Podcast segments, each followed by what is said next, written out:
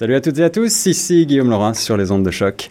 Dans l'émission Retour de choc, aujourd'hui, euh, c'est vraiment un grand plaisir euh, de recevoir euh, toute une foultitude d'artistes de talent. Et maintenant, j'ai le plaisir d'avoir Christina Bazan, qui est mannequin, chanteuse, blogueuse. tout ce qu'elle touche semble se transformer en or. c'est tout simplement une des influenceuses les plus en vue dans le monde, classée par Forbes deuxième au top 30 des moins de 30 ans les plus influents, section art et style. Euh, elle a été le visage de L'Oréal dès 2015. Euh, elle a travaillé pour des tas de, grandes maisons de couture très prestigieuses.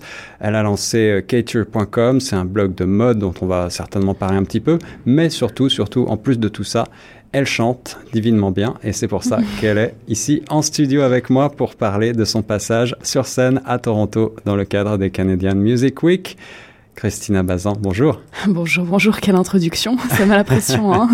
Ça met la pression. Non, c'est moi qui, c'est moi qui suis impressionné euh, d'avoir une telle invitée euh, ici en studio. J'ai plus de 2 millions d'abonnés sur Instagram. Ah bah, j'ai eu la chance de commencer Instagram euh, quand ça venait d'être créé, donc c'est vrai que ça fait, ça fait depuis longtemps. C'est des chiffres qui donnent le tournis, ça fait depuis longtemps, mais mm. alors tu, es quand même toute jeune, il faut bien le dire. Ouais. Euh, je vais pas te demander ton âge parce que ça ne se fait pas, mais je sais que tu, euh, tu es euh, d'abord quelqu'un très international, tu voyages pas mal, tu es né en Suisse, je crois? Ouais, non, je suis pas né en Suisse, je suis né à, Minsk, en Biélorussie. C'est ça, ok, ok. tu parles quatre langues au moins tu, euh, trois, trois, langues et demie.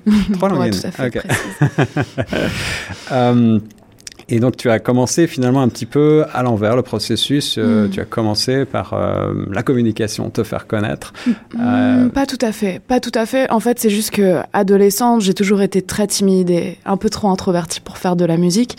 Mais ça fait depuis que je suis toute petite que je veux en faire. Quand j'ai, quand je vivais en Biélorussie jusqu'à mes 4 ans, j'étais dans une école de musique là-bas. Ensuite, euh, quand j'ai déménagé en Suisse, j'étais dans un groupe de musique. Euh, j'avais fait une école de chant. Euh, donc, la musique a toujours été ma passion depuis que je suis toute petite. Et ma mère adore la mode et mon père est informaticien. Donc, j'ai grandi entourée d'ordinateurs à la maison et, et ma maman m'a un peu délégué cette passion pour la beauté, pour pour pour l'élégance, pour ouais, pour tout, pour tout cet aspect un peu, un peu esthétique en fait. Et, et du coup, euh, ça m'est venu très naturellement. En fait, j'avais commencé à faire MySpace où je postais des playlists. Et ensuite, il y a eu tout le phénomène un peu plus des blogs. Et je me suis pris au jeu, j'ai lancé mon site web, mais sans avoir aucune intention derrière. Je m'attendais pas du tout à ce que ça devienne ce que c'est devenu, ni à rassembler autant d'audience. Et c'est un mal et un bien en même temps parce que d'un côté, oui, c'est génial. Euh, mais d'un autre côté, j'ai vraiment envie de pouvoir parler aux gens à travers ma musique et pas qu'on me prenne juste pour une, justement une blogueuse ou une mannequin parce que j'ai vraiment beaucoup plus que ça à dire. Et, euh, et voilà, j'espère qu'on pourra me donner la chance de me prouver en tant qu'artiste. Ouais.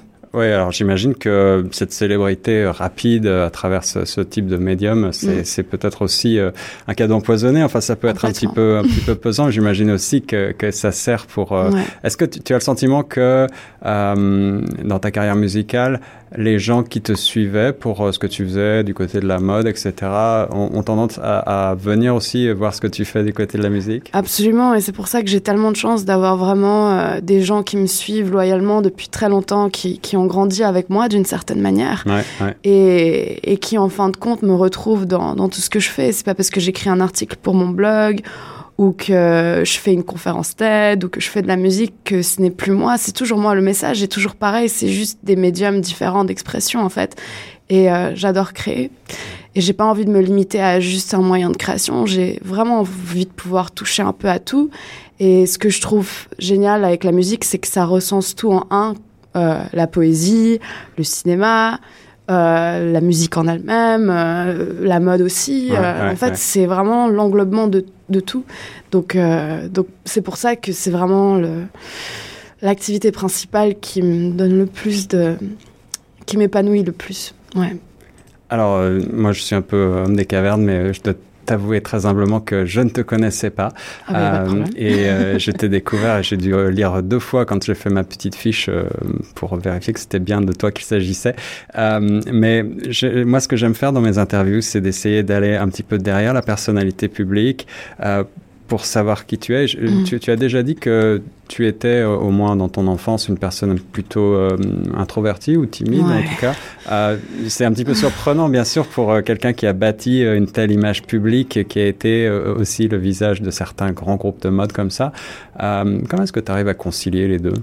Bah, pas tous les personnages publics sont des extravertis. Hein. Euh, beaucoup d'artistes sont d'ailleurs extrêmement introvertis. C'est pour ça que des exercices comme ça, de donner des interviews, c'est franchement c'est très dur pour moi parce que j'ai beaucoup plus de facilité à m'exprimer à travers un article ou à travers une chanson hmm. que, que, que voilà comme ça où chaque mot est enregistré et peut être sorti du contexte et peut être interprété de manière différente par les gens sur Internet. Ouais, Après je suis tellement reconnaissante d'avoir eu cette expérience. Euh, en fait, rien que de pouvoir interagir avec une audience depuis, euh, depuis, euh, depuis que j'ai 17 ans, de pouvoir créer librement sans avoir aucune restriction. je veux dire, il y a personne qui m'indiquait quel genre de photo poster, quel genre de texte écrire. C'était vraiment comme des pages de mon journal intime partagé avec le monde. Donc, donc c'était, c'était pas du tout, c'était pas du tout, en fait, comment dire, rentre dedans par rapport à mon introversion. en fait, au contraire, ça m'a vraiment donné à avoir confiance en moi.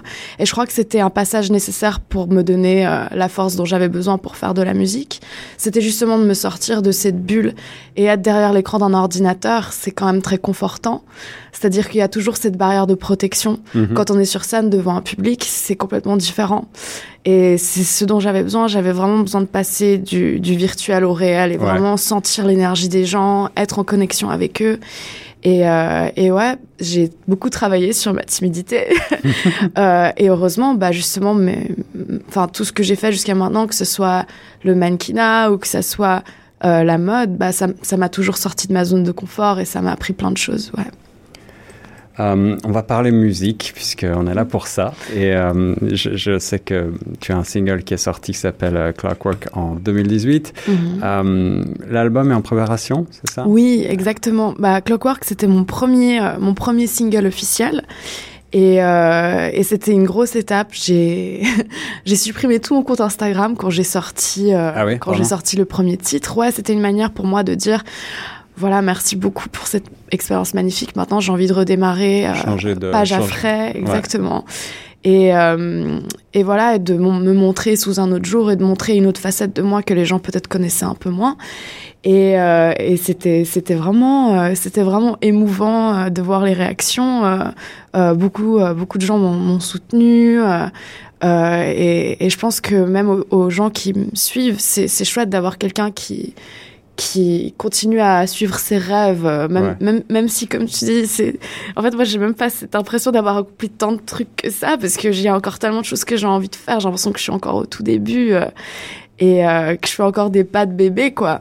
Mais, mais là, j'ai sorti deux autres, enfin, un autre single, du coup, pour VR, qui est la dernière chanson, qui est sortie, qui parle de réalité virtuelle, donc de tout mon rapport un peu en fait à internet et à comment trouver un équilibre entre vie réelle et vie digitale. Ça, c'est des thématiques euh, hyper contemporaines. Hein. Bah ouais, mais je me dis, euh, je suis dans cette position euh, pas pour rien, c'est qu'il y a quelque chose à en dire dessus. Et, qui touche toute ta génération. parce que qu'on ait 2 millions de followers ou 300, c'est la même pression. C'est que, c'est-à-dire qu'il y a des gens qui qui, qui, qui, qui sont tellement en fait euh, influencés par les réseaux sociaux que ça en devient le centre même de leur vie. Euh, c'est comme une carte de visite, c'est une étiquette.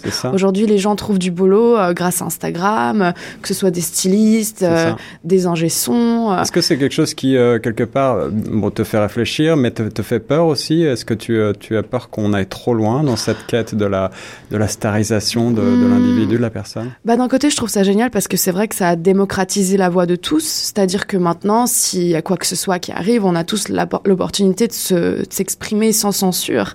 Et ça, c'est ça, c'est extrêmement bien. Quand il y a des problèmes politiques, par exemple, moi j'habite à Paris, c'est vrai qu'en ce moment c'est un peu compliqué. Il y a beaucoup de manifestations, il y a plein de choses qui se passent, et on a cette chance aujourd'hui, grâce aux réseaux sociaux, de vraiment euh, pas pas être silencieux, quoi.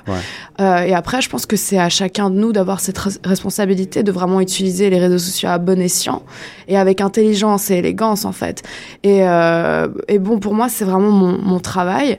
Et, et, je suis ravie parce que autant avant c'était beaucoup plus dur, maintenant c'est ma vitrine. J'ai pas besoin de payer, enfin de payer par exemple des placements ou des choses comme ça, mmh, mmh, mmh. faire plein de promos, je peux en fait faire ma propre promotion et attirer euh, l'audience qui sera connectée avec. Donc, euh, un mal pour un bien. Il y a toujours un peu de bon et de mauvais dans tout. Et je pense que c'est à nous de, ouais, de juste savoir l'utiliser intelligemment. Et tu sais très bien t'en servir.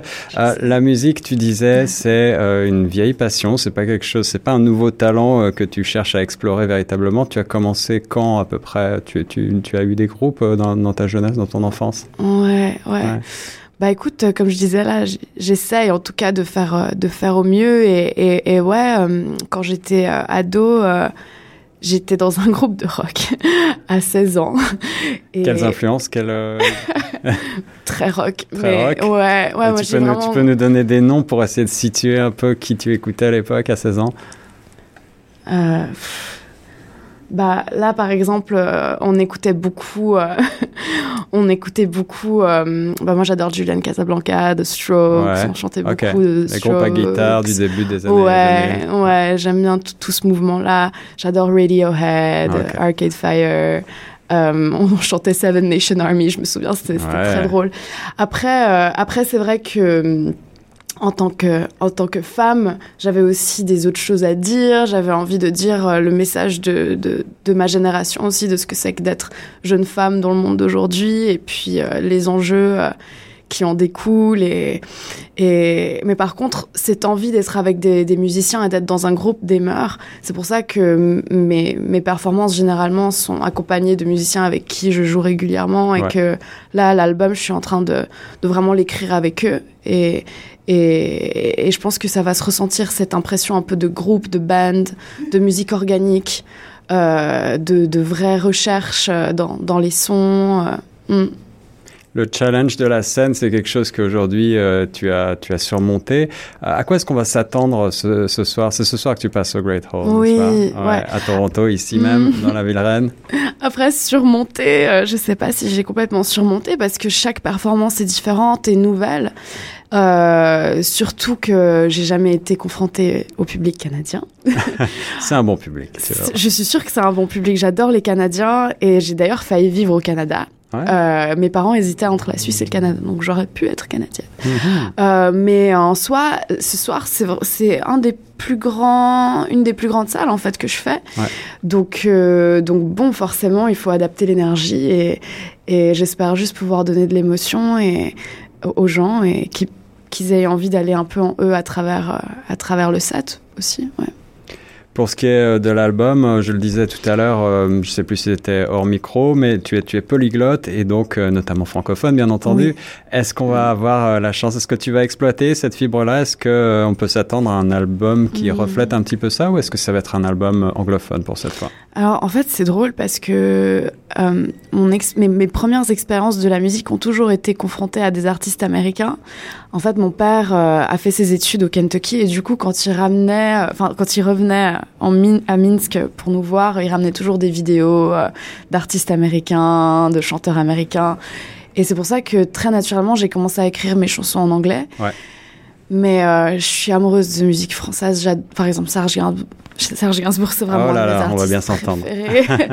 je, je, pense que c'est le Graal pour moi euh, en termes d'écriture et juste de pouvoir aller dans tellement d'univers différents et de se réinventer à chaque chanson. Et et de faire de sa vie une œuvre d'art, en fait, je trouve ça incroyable.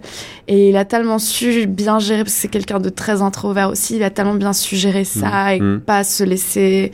Bon, il avait ses démons aussi, hein, mais après, on en a tous. Mais c'est vrai que dans ce style de musique-là, j'adorerais pouvoir euh, écrire euh, une chanson en français, oui, parce que ça, ça aurait vraiment son identité, je pense. Peut-être un jour. Peut-être un jour, en tout cas, courez voir Christina Bazan ce soir à Toronto, au Great Hall. Euh, Christina, c'était un grand plaisir de t'avoir ici en plaisir, studio. Merci beaucoup, ravi d'être là. Merci beaucoup. Euh, très bon concert et nous, on reste sur les ondes de Choc FM 105.1.